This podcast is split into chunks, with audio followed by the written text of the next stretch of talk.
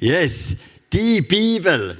Wir starten in eine Serie, die nennt sich Bibelbooks und wir machen das schon im siebten Jahr. Wir gehen Jahr für Jahr im Juni durch einige biblische Bücher und wir sind angelangt bei dem Teil in der Bibel, wo vielleicht sogar für schon alte Bibelwürmer noch zu den unbekanntesten gehört, nämlich bei den kleinen Propheten. Ich habe wirklich überlegt, wie attraktiv tönt euch das für Kille, wenn wir sagen, wir machen eine Serie namens Bible Book und wir sind bei den kleinen Propheten. Aber es sind ja doch einige gekommen, was offensichtlich interessiert. Und äh, danke vielmals. Ich freue mich, weil du wirst sehen, die sogenannten kleinen Propheten, die haben so viel zu tun mit ihm und mit meinem Leben. Ich werde drei von diesen vier Predigten machen. Christina Wüter, ich werde eine Predigt machen zum Thema Habakkuk. Dort geht es darum, wie gehst du mit Geduld um und mit Fragen an Gott. Wir werden sehen, die Themen, die die Propheten anschauen, die sind sehr, sehr lebensnah. Zum Einführen von Joel, wer kennt noch das Junior-Heftli? Wer kennt das Junior-Heftli noch? Das sind doch die meisten, gell? Das gibt's übrigens immer noch.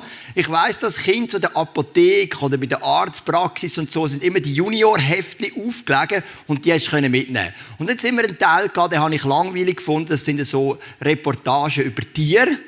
So mal über Nilpferde, mal über Giraffen und so. Und dann hat es so Witz drin gehabt, die lustig gefunden, Rätsel, aber es hat ein, ein, ein, wie sagt man dem, einen Teil gegeben, der hat mich immer darauf gefreut, der heisst Pleiten, Pech und Pannen. Mögt ihr euch noch erinnern? Und dort erzählt irgendein Kind, was sie für einen Tag hatte, der einfach von A bis Z in die Hose ist. Eins, was ich noch ganz schwach mag erinnern, ist so ein Mädchen, das ist irgendwie am, am Meer oder am Strand so es war eine Wiese, aber irgendwo ein See wahrscheinlich, in dem Fall am Shooter und da ist irgendwie auf einem Dornen gestanden, ist gestörchelt, in einen Busch reingefallen und gerade noch von einem Bienen gestochen worden. Und ich habe es einfach mega lustig gefunden, oder? Pleiten, Pech und Pannen, wenn einfach vieles zusammenkommt, was du nie willst. Und es gibt ja manchmal so Tage, die kennst du auch, du gehst am Abend ins Bett und denkst, hey, was ist jetzt das für ein Tag gewesen? Die Sommergefühle kommen auf, die Wandergefühle kommen auf und ich denke wieder vermehrt an meine Pilgerreise vor vier Jahren. Ich weiß nicht warum, die letzten vier Jahre ist das nicht mehr so präsent, aber im Moment ist das Thema meinem Kopf präsent. Wieder mal pilgern, ich habe das so genossen. Und wenn ich so mich vorbereite auf die Pilgerreise, ich habe mich für meine Verhältnisse, finde ich, recht gut vorbereitet, äh, haben mir die Leute so Fragen gestellt und gesagt, Joel, hast du nicht ein bisschen Angst vor dem und vor diesem? Und ich gesagt, mal ein paar Befürchtungen habe ich gehabt. Beispielsweise, ich bin durch Frankreich gelaufen, ich habe zwar in der Schule Französisch gehabt, aber es in den letzten 20 Jahren kaum mehr gebraucht. Ich habe nicht gewusst, lange mein Französisch, um irgendeine Unterkunft zu buchen oder Leute nach dem Weg zu fragen. Können die Leute Englisch, falls das nicht lange? Das war so eine Frage, oder? Eine weitere Frage ist, was ist, wenn ich mal keine Unterkunft finde, so draussen übernachten, das habe ich auch schon Ewigkeit nicht mehr gemacht. Was ist, wenn in Frankreich die Wölfe und Bären dich attackieren in der Nacht? Wie gehst du mit dieser Spannung um? Und so ein paar Zweifel sind rum. Aber eine Frage, die viel kam, ist, Joel, hast du nicht Angst vor Blattern? Und dann bin ich total relaxed gewesen, weil ich habe gesagt, Blattern, das ist wirklich nicht mein Problem. Ich bin Militär gewesen. Rekrutenschule und Unteroffiziersschule mit abverdienen. Und wir hatten so viel Märsch, ich hatte nicht ein einziges Mal einen Blatter. Auch wenn ich wandern mit Rebecca zusammen, irgendetwas, ich habe nie Blatter gehabt. Ich habe andere Probleme gehabt, die Schulter haben mir weh auf dem vielen Gepäck, aber nie Blatter. Das ist einfach nicht mein Problem. Ich bin Ochsensport, habe den sogenannten Pilgerschuhe gekauft. Die gesagt, es gibt extra diese Pilgerschuhe, die 350 Franken. Ich habe gesagt, perfekte Schuhe, also ich habe Angst vor der Sprache, ich habe Angst vor der Wölfen, ich habe Angst vor der Unterkunft, aber sicher nicht vor den Blattern. Aber dann ist Folgendes passiert zum Thema Pleiten, Pech und Pannen. Am Sonntag, bevor ich auf Pilgerreise bin, habe ich im ICF Bern predigt. Morgen Celebration, Abend Celebration, dann in die Jugendherberge übernachtet, Montagmorgen mit dem Zug auf Genf und dann geht die erste Etappe gelaufen. Und ich habe gewusst, ICF Bern, die haben schon Livestream, das ist eine grosse Kille, da muss richtig gut aussehen und ich habe mir neue Schuhe gekauft. Und schon, als ich die probiert habe, habe ich gemerkt, sie drücken ein bisschen. Aber ich habe gewusst, es gibt einen Spruch, der heißt, Schönheit muss leiden. Und wenn du eine gute Message haben, dann gehört ein bisschen Stil dazu. Schon Jeremias Gotthelf hat gesagt, Kleider machen Leute. Da habe ich mich so die Schuhe reinzwängen, den ganzen Tag predigt, am Mittag noch mit Leuten unterwegs wir haben noch einen Film aufgenommen, ähm, einen Videofilm irgendwo. Und am Abend, nach der zweiten Celebration, als ich in die Jugendherberge kam, hatte ich so eine fette Blatter. Und ich habe gemerkt, ich starte Pilgerreise mit einer Blatter. Also ist nicht so, dass ich einen Blatter überkomme während dem Laufen, was übrigens auch noch passiert ist, und zwar ziemlich massiv, sondern ich bin bereits mit einer Blatter in Pilgerreise hineingestartet. Und das ist so ein Moment, oder? Gibt es manchmal im Leben, es geht drunter und drüber und es ist einfach ein Chaos und du sagst, hey, Pleiten, Pech und Pannen. Und wenn wir jetzt in den kleinen Prophet hineingehen, namens Joel, also Joel, da gibt es effektiv, das ist eines der 66 Bücher der Bibel, heißt Joel, dann werden wir sehen, das ist nicht nur Pleiten, Pech und Pannen, sondern das ist noch ein ganzes Level mehr. Das Volk Israel ist bedroht von innen, von außen, von überall. Über den Prophet Joel wissen wir nichts. Wir wissen nicht, wenn er gelebt hat. Spekulationen gehen von 900 vor Christus bis 400 vor Christus. Wir wissen nicht, bei welchem König. Wir werden bei den anderen Propheten sehen, dass es immer eine saubere Einführung gibt. Das war mein Vater zur Zeit von dem König. Können wir genau zuordnen. Beim Joel haben wir keine Ahnung, wir können nur spekulieren. Aber es gibt ein paar Themen und über das Thema Fasten werden wir noch zu sprechen kommen, die zentral sind in, dem, in dieser Bibel. Aber warum ist es überhaupt in diesem Buch? Warum ist es überhaupt so weit gekommen, dass ein ganzes Volk zusammen gefastet hat? Was sind die Umstände gewesen? Und ich werde mal anfangen mit Joel 1, Vers 2 bis 4. Hört zu, ihr Anführer des Volkes, passt gut auf, ihr Bewohner dieses Landes. Hat sich jemals so etwas Schreckliches zu euren Lebzeiten oder zur Zeit eurer Vorfahren ereignet? Erzählt euren Kindern davon, damit sie es ihren eigenen Kindern weitersagen. Und diese sollen den folgenden Generationen darüber berichten. Riesige Heuschreckenschwärme sind über unser Land hergefallen und haben alles kahl gefressen. Was die einen übrig ließen, haben die anderen vertilgt. Zur Zeit vom Prophet Joel muss im Volk Israel eine gewaltige Heuschreckenplage geherrscht haben. Ich habe hier ein Bild dabei von einer Heuschrecke. Vielleicht denkst du, ja, ist doch ein herziges Tier, also jetzt macht er da auch ein, ein Drama daraus. Ich möchte dir aus dem offiziellen Wikipedia-Eintrag möchte ich dir ein paar Sachen vorlesen zum Thema Heuschrecken wo du einfach siehst, was das für eine Dynamik hat. Die Heuschrecken, latinisch Orthoptera, sind eine Ordnung der Insekten. Die mehr als 28.000 Heuschreckenarten kommen weltweit und in allen terrestrischen Lebensräumen vor, auch im Süßwasser. Bei einigen pflanzenfressenden Arten kann es zu Massenvermehrungen kommen, also sie können sich mega schnell vermehren, so dass ganze Landstriche kahl gefressen und wirtschaftlich geschädigt werden. Also die Heuschrecken haben eine mega Dynamik, die können sich schnell vermehren und ganze Landstrich leerfegen. Und jetzt kommt ein praktisches Beispiel, dann ein bisschen weiter unten, und zwar aus dem Land Südafrika. Einer der bisher grössten dokumentierten Schwärme Heuschrecken ließ sich im Jahr 1784 in Südafrika nieder. Damals bedeckten über 300 Milliarden Insekten schätzungsweise 3000 Quadratkilometer Land. Ihrer Fressgier fielen täglich rund 600.000 Tonnen Pflanzen zum Opfer. Der Wind, und jetzt, jetzt wieder los, jetzt wird wirklich krass, der Wind trieb den Schwarm auf das offene Meer hinaus. Die toten Insekten wurden mit der Flut wieder an Land gespült. Sie türmten sich am Strand auf einer Länge von 80 Kilometer bis über einen Meter hoch auf. Also stell dir vor, 1784 in Südafrika, das ist also Wikipedia, das ist jetzt nicht irgendwie ein Pastor, der gerne ein bisschen seine Story ein bisschen spektakulärer macht, als sie vielleicht manchmal ist. Ähm, das ist Wikipedia, 80 Kilometer, tote Heuschrecken, über einen Meter hoch. Das kann eine gewaltige Dynamik annehmen. Auch eine der zehn Plagen beim Auszug vom Volk Israel aus Ägypten ist ja so eine gewaltige Heuschreckenplage auch gewesen. Und dann das ganze Kapitel 1 beschreibt dann die Folge. Ich habe nur zwei Verse ausgesucht, Vers 17 und 18. Die Saatkörner liegen ausgedörrt in der Erde, die Vorratsspeicher stehen leer, die Scheunen verfallen, weil alles Korn vertrocknet ist. Das Vieh schreit nach Futter, die Rinder irren umher, denn sie können keine Weide mehr finden. Auch die Schafe gehen elend zugrunde. Also die Dynamik von dieser Heuschreckenplage ist vielleicht vergleichbar mit der von Südafrika 1784. Die ist gewaltig und das Land ist heimgesucht worden von einem riesen Schwarm von Heuschrecken, der sich unglaublich schnell vermehrt und alles Futter abgrast. Ich habe hier auch ein Bild wie von einer so einfach kaputten Ernte.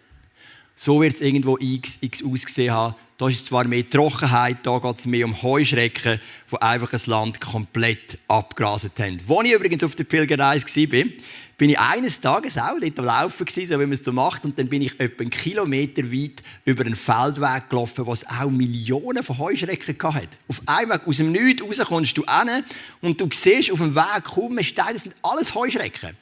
Da haben wir uns überlegt, was mache ich jetzt, oder? Ja, dann bin ich einfach durchgelaufen und dann springen jetzt immer so beide auf. Das ist noch ein lustiges Gefühl, es kützelt immer. Aber das sind Millionen, das ist abartig und am Schluss so etwa nach einem Kilometer bist du durch und dann kommt kein einziger mehr. Also Heuschrecken sind gern zusammen. Die sind in Schwärmen unterwegs. Und schon in die Heuschreckenplage hinein ruft dann der Prophet Joel, ruft die Menschen zum Fasten auf.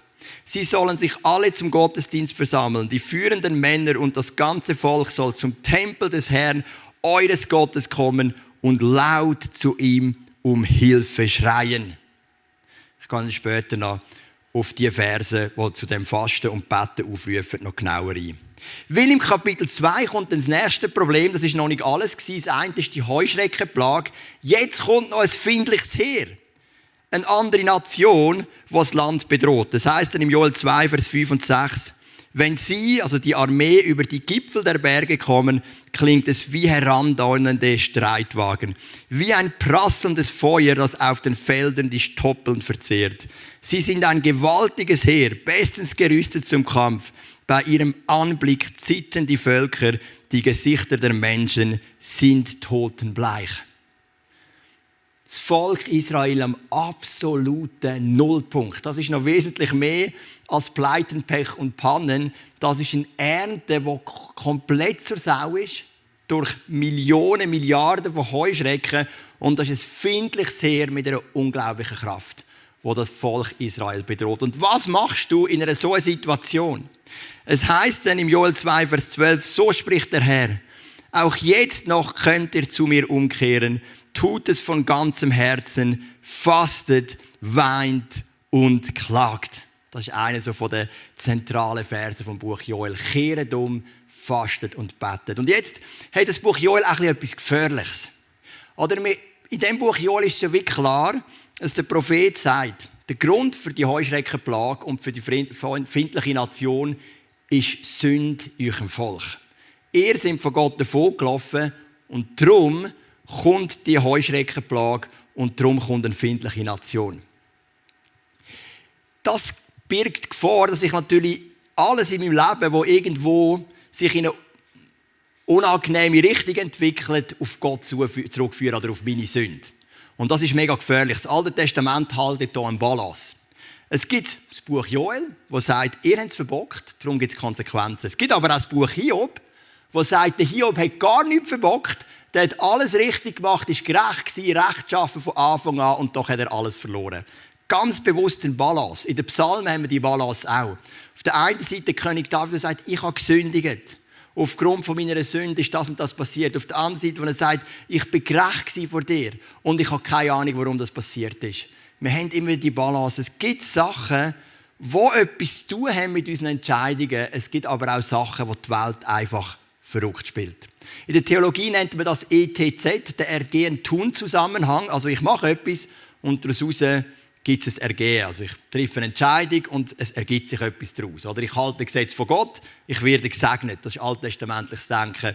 Oder ähm, ich halte sie eben nicht und ich werde nicht gesegnet. Aber, wie gesagt, man muss da unterscheiden. Es gibt eine Kategorie, wo du nicht schuld bist. Ich meine, wir haben jetzt diese Woche wieder einmal ähm, unsere jährliche Magen-Darm-Grippe durchgemacht als Familie. Das gehört dazu, oder? Und ich würde jetzt nicht sagen, oh Gott, wo habe ich gesündigt und bitte zeig es mir auf, oder? Sondern das kommt und es geht relativ schnell wieder. Was ein bisschen unglücklich war, meine Jungs hatten noch einen Kollegen, zum Übernachten, gerade in diese Phase rein. Und der hat dann auch noch gerade voll mitgebrochen in der Nacht. Ich habe ihn dann am nächsten Morgen am Vater zurückgebracht. relativ bleich im Gesicht und relativ kaputt. Aber ähm, ist ja auch immer schön, wenn man andere kann mit Anteil nehmen kann am eigenen Leben, oder? Also, das biblische Prinzip, das wir als Familie auch umsetzen wollen. Genau. Genau, also es gibt Sachen, die passieren, weil die, Welt ist einfach so, das Leben ist so, es gibt halt Pleiten, Pech und Pannen. Es gibt aber auch Sachen in meinem Leben, die passieren aufgrund von schlechten Entscheidungen, die ich getroffen habe.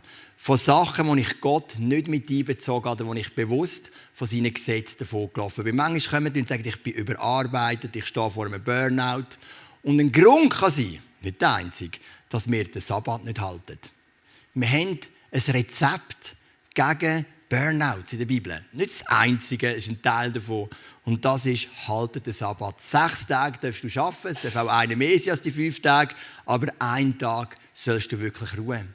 Und manchmal, wenn wir uns nicht an die biblischen Gebote halten, dann kann das Konsequenz haben für unser Leben. Und dann ist nicht Gott schuld, dann ist nicht die Welt schuld, sondern ist irgendetwas in unserem Herz, das nicht gesund ist. Ich kann mich erinnern, vor vielen, vielen Jahren, ist wirklich sehr, sehr lang zurück, haben wir mal jemand, ähm, eine Position gegeben in die relativ, ähm, wie soll man sagen, relativ eine grosse Ausstrahlung hatte raus. Und bevor wir der, Person die Plattform geben, haben sich zwei Leute bei mir gemeldet und haben mich gewarnt davon.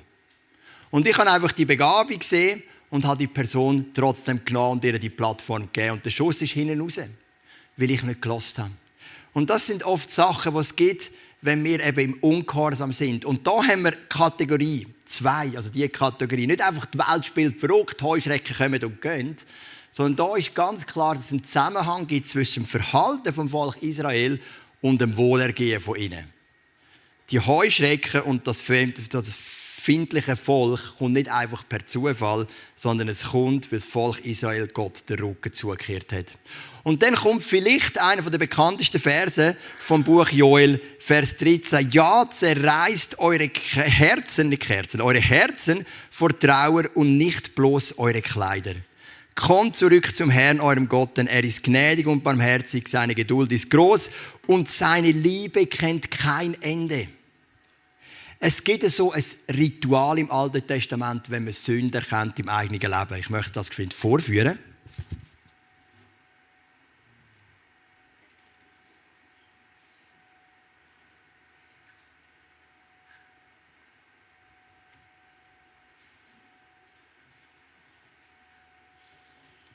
Das Ritual ist so gegangen.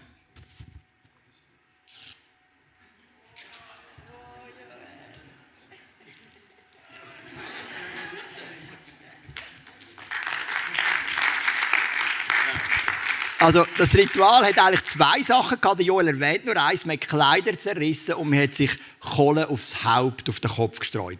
Das war so ein Zeichen, ich möchte Umkehr tun. Ich weiß, ich habe es verbockt. Ich weiß, ich habe mich versündigt.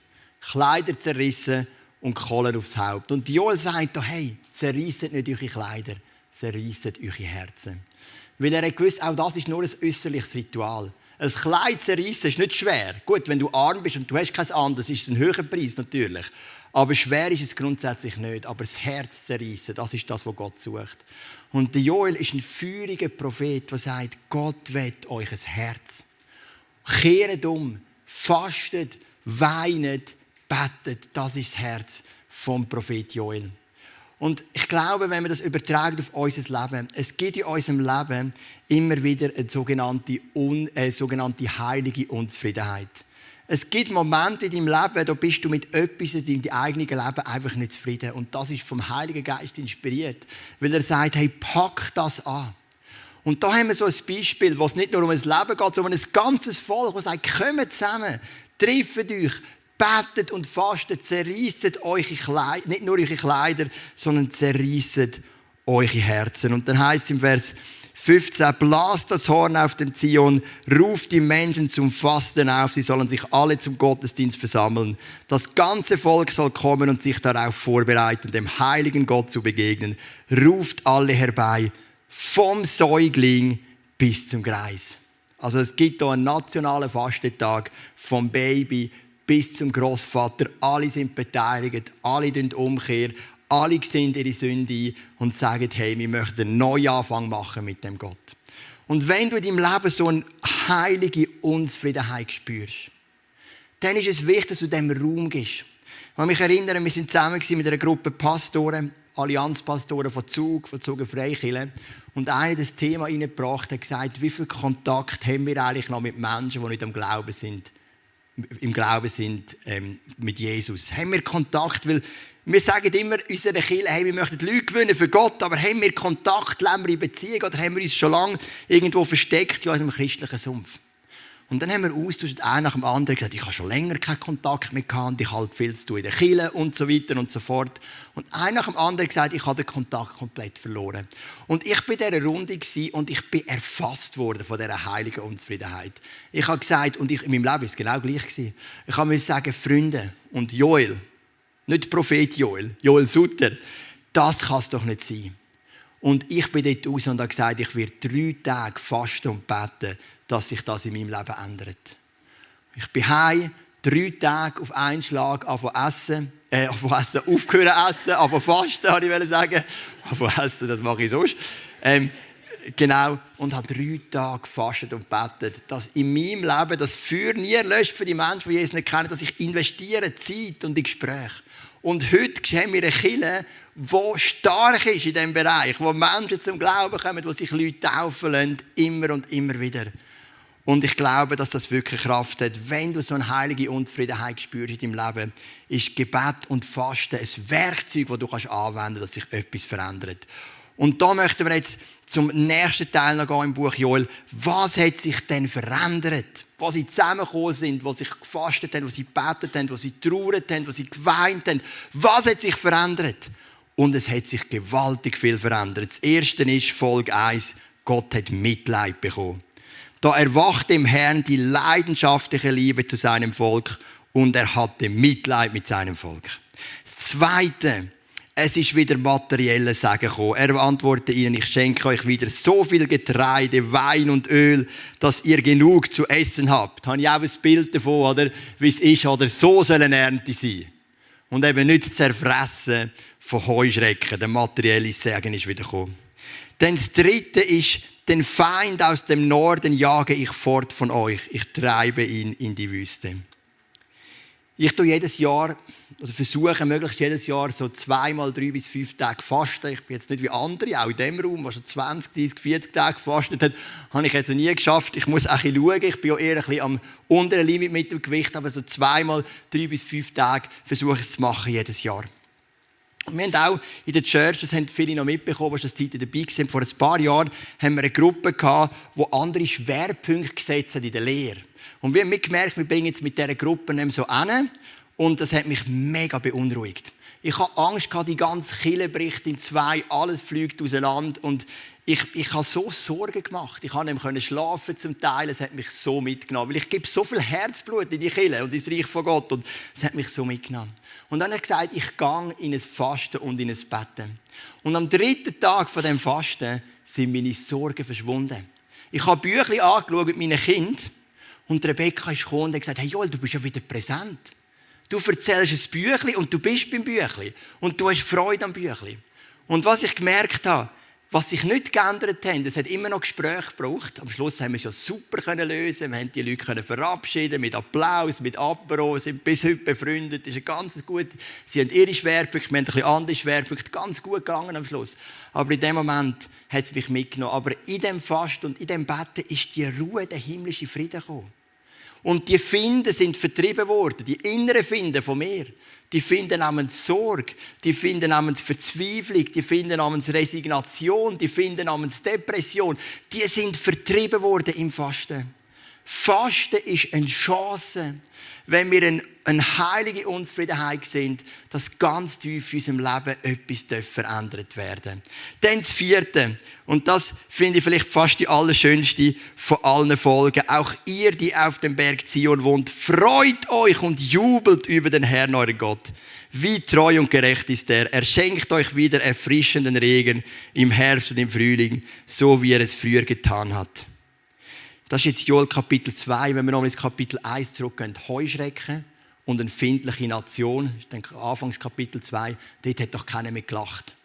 In einem Volk, wo die ganze Ernte wegstirbt, wo eine findliche Armee dich bedroht, da wird nicht gelacht. Da hat man Angst, da wird Trauer, da ist Verzweiflung. Und jetzt kommt das Fasten, Fasten und Beten. Gott greift ein und es wird wieder gelacht.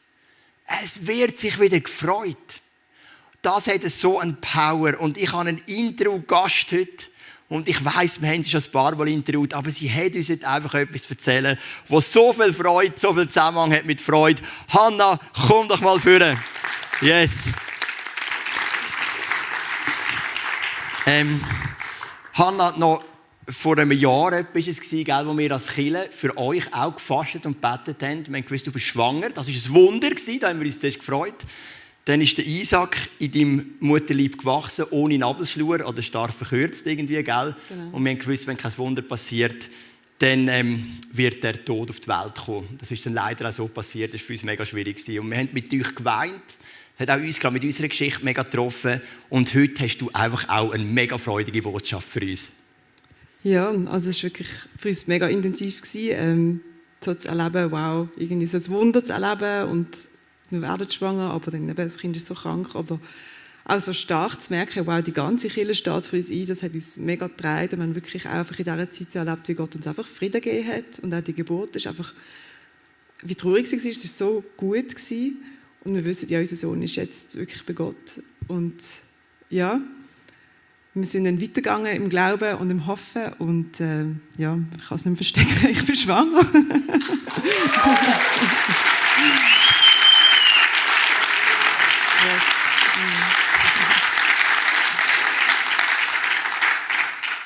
Genau, es ist wirklich ähm, ja, mega ein Geschenk und ich bin jetzt in der 20. Woche und bis auch alle Untersuchungen mega gut ausgesehen. Das Kind ist gesund, es bewegt und ja, es ist einfach, ja, Gott ist so treu.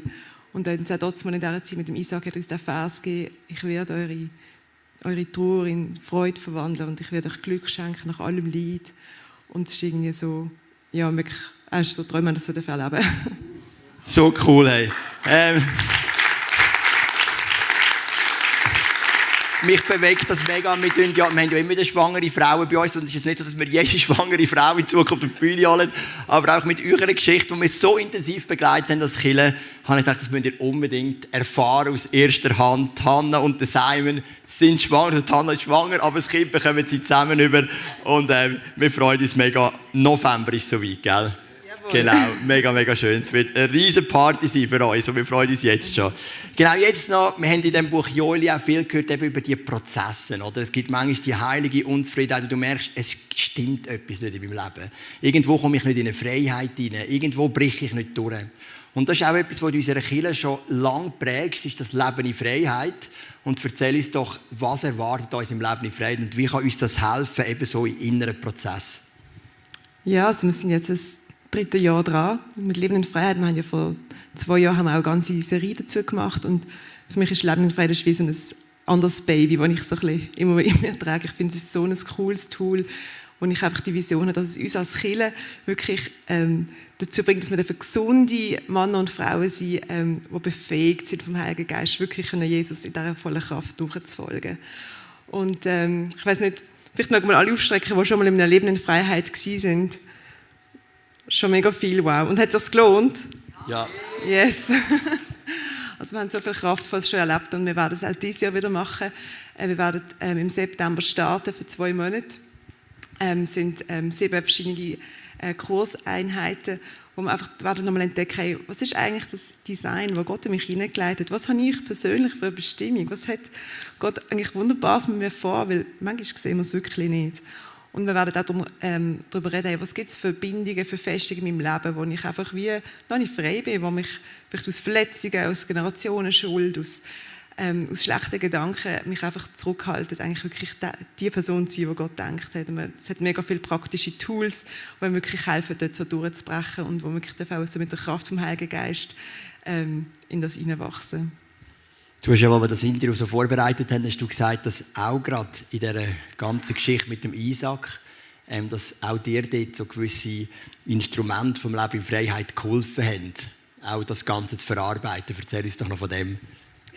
Ja, also die Zeit mit dem Isaac, das ist für mich wirklich also eine rechte Feuerprobe gewesen. Ich, es hat Momente gehabt, wo ich daheim war und dachte, hey Gott, was soll der Scheiß? Ähm, du versprichst unser Kind, du schenkst es eins und jetzt ist es einfach krank und verstehe es nicht. Ich bin wirklich, wirklich auch enttäuscht von Gott. Und habe mit ihm gerungen und habe gemerkt, hey, ja, jetzt, jetzt muss ich mit ihm einen Weg finden. Und dann haben wir wirklich so die vier Schritte, wo wir im Leben in Freiheit lernen, so das Bekennen, das Widerstehen, Ersetzen und Empfangen, hat mir so geholfen. Ich bin dann wirklich so zu Gott und gefunden, okay, hey, also ich bekenne, es geht nicht um mich, es geht nicht um meine Karriere, um mein schönes Leben und mein Vorzeigeleben, schaut meine schöne Karriere, meine perfekte Familie, sondern es geht darum, dass du groß werden kannst, du darfst dich an meinem Leben verherrlichen, ich bin dein Gefäß. Und wenn das der Weg ist, den du kannst brauchen, dann sage ich auch zu dem Ja. Und das ist so ein Demutsmoment in meinem Leben, aber wie gemerkt, wow, dort bin ich wieder zu dem Vater gekommen. Und kann dann wirklich auch so können widerstehen, weil ich gemerkt habe, mega viele so Gedanken von Anklage, hey, du bist nicht fruchtbar, du, bist, du hast versagt, du bist nicht, bist nicht lebendig. Ähm, oh, schau mal all die Frauen um dich herum, die jetzt so schöne Kinder bekommen, bei denen ist alles perfekt und bei dir nicht. Und ich merkte, ich muss diesen Gedanken widerstehen, weil das sind nicht Gedanken von Gott waren. Und ich habe gemerkt, Gott hat mir Gedanken zum Ersetzen gegeben. Und ich habe gesagt, hey, und du bist eine wunderbare Frau und du hast eine Mutterschaft in dir und du hast ein Leben zum Weitergeben. Nicht nur deinem lieblichen Kind, auch anderen Menschen. Und du darfst Leben weitergeben, das ich dir schenke. Und ich habe dann wirklich so dafür auch den Heiligen Geist empfangen, der mir einfach Frieden gegeben hat und immer wieder Freude und ja, eine Leichtigkeit und auch ja, irgendwie die Kontrolle hat nicht zu haben. Oder ich meine, ich bin Gynäkologin, ich verstehe ganz viel über, wie Kinder und Leben entstehen, aber trotzdem, wir haben es nicht unter Kontrolle gehabt und trotzdem hat man einfach einen Frieden in dem gegeben und ja, jetzt haben wir doch noch ein gesundes Kind empfangen und sind gespannt, was daraus wird. Hey, danke vielmals, Hanna. Mega. Yes. Das ist auch ein Teil der Kirche, wo eine Kirche ausmacht, eine christliche Gemeinschaft. Wir tragen die Leiden miteinander, also das Leiden miteinander tragen, aber auch die Freude. Genau, wir haben gesagt, oder wir haben die Folge von dem Fasten und Gebet. Es ist Mitleid Gottes, es ist materielle Sagen. Dann haben wir gesagt, die Finden sind vertrieben worden, die Freude ist wieder gekommen. Da gibt es zwei weitere. Es heißt dann ähm, als nächstes, ihr werdet erkennen, dass ich mitten unter euch in Israel wohne und dass ich allein der Herr, euer Gott bin und sonst keiner. Also die Gegenwart Gottes, was sie wie verloren hat, ist wieder zurückgekommen, ihres, Volk. Und das nächste ist dann im Kapitel 3, wo wir dann auch die Pfingstpredigt vor zwei Wochen zusammen angeschaut haben. Prophezeiung, die Petrus aufnimmt in seiner Pfingstpredigt. Wenn dies geschehen ist, will ich der Herr alle Menschen mit meinem Geist erfüllen. Eure Söhne und Töchter werden aus göttlicher Eingebung reden. Die alten Männer werden bedeutungsvolle Träume haben und die jungen Männer Visionen. Ja, sogar euren Sklaven und Sklavinnen will ich in jenen Tagen meinen Geist geben. Und da wird noch angekündigt, die, die prophetische Ankündigung auf die Ausgüssung mit dem Heiligen Geist, wo dann ab Pfingsten passiert ist. Und du merkst, es hat eine gewaltige Veränderung gegeben. Eine Unzufriedenheit. Der Prophet Joel ruft auf. Ein Volk, das sagt, vom Baby bis zum Greis, wir sind dabei. Wir machen einen Fasten- und Gebetstag. Sie kommen zusammen, sie fasten und sie beten. Und es verändert etwas in der geistlichen Welt. Ich glaube, dass das Kraft ist vom Fasten. Wir haben über Sex predigt vor ein paar Wochen, ein bisschen radikaler Themenwechsel, und wir haben über Seele, über Liebe, Seele und Geist. Und Fasten hat auch etwas mit dem zu tun. Oder wir Menschen, wir lieben es ja, unserem Leben etwas Gutes zu tun. Ein feines Essen oder mal ein bisschen Wellness und auch unserer Seele etwas Gutes zu. Ich habe mich gestern auf das Champions League Final gefreut. Ich habe es geschaut. Ich war natürlich ein enttäuscht. Ich war eher für Inter Mailand. Aber voll okay. Oder wir tun gerne unserer Seele etwas Gutes. Aber Fasten bedeutet, wir nehmen unsere Liebe und unsere Seele für ein paar Tage zurück. Und wir investieren in unseren Geist. Und mit dem setzen wir ein Statement in der unsichtbaren Welt, dass der Geist Priorität hat in unserem Leben. Die Seele ist wichtig. Wir nehmen sie ernst. Der Körper ist wichtig aber Kraft kommt aus dem Geist. Geist hat Kraft in Seele und in Liebe und nicht umgekehrt. Und das ist ein Statement, das wir setzen beim Fasten. Und das hat das Volk Israel hier gemacht. Noch ein paar ganz praktische Punkte. Wie kannst du fasten? Es gibt ähm, drei Typen. Es gibt ein Vollfasten, das ist wirklich, du trinkst nur Wasser oder ich trinke zum Morgen einen Offi und sonst fastest du.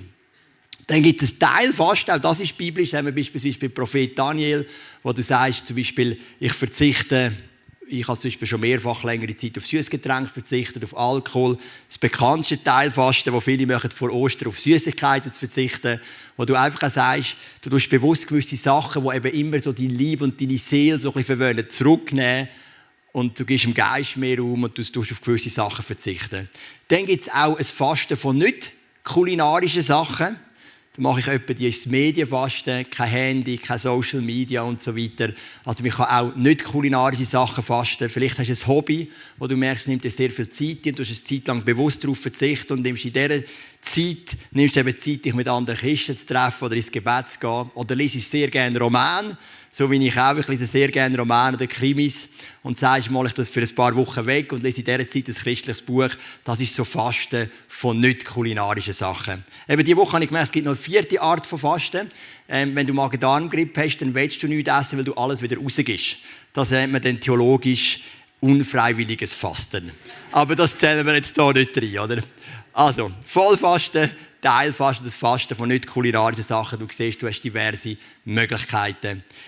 Was für mich der Punkt ist von der Message heute. Es gibt Momente, da spürst du in deinem Leben heilige Unzufriedenheit. Und es ist wirklich heilig. Weil Gott das in dich hineinleitet, wenn du in der Nachfolge bist mit Gott. Wir haben letzten Sonntag gerade von Matania auch gelernt, Nachfolge bedeutet, ich mache das, was Jesus mir sagt. Und wenn er den Finger drauf legt und dich unzufrieden macht, weil du etwas deinem Leben vielleicht noch nicht hast überwinden oder noch nicht hast können anfangen, weil ein Prozess nicht in Rolle kommt, der wichtig ist. Wenn etwas um ist, das ist so eine heilige Unzufriedenheit. Und dort hast du die Möglichkeit, gerade durch das Fasten, es gibt natürlich auch andere Werkzeuge, aber das Fasten kann eines der starken Werkzeuge sein. Das Vollfasten, das Teilfasten, das Fasten von nicht kulinarischen Sachen, ist eine Möglichkeit, einfach auch die Prozess mit Gott zusammen anzugehen. Für das möchte ich dich mega ermutigen. Dann sagen wir unsere Audiotechnik wieder ein bisschen Musik einspielen. Ich möchte dir einfach noch kurz Zeit geben, wo gibt dir Gott im Moment ein Punkt, so eine, un, so eine heilige Unzufriedenheit. Und ich bitte dich gerade, Vater im Himmel, dass du jetzt durch den Heiligen Geist zu uns redest und uns so einen Punkt aufzeigst, wo wir in unserem Leben so eine heilige Unzufriedenheit haben und wo wir miteinander und mit dir angehen dürfen. Ich möchte dir einfach Zeit geben, kannst ein bisschen Musik einspielen, um darüber nachzudenken, was der Punkt in deinem Leben ist.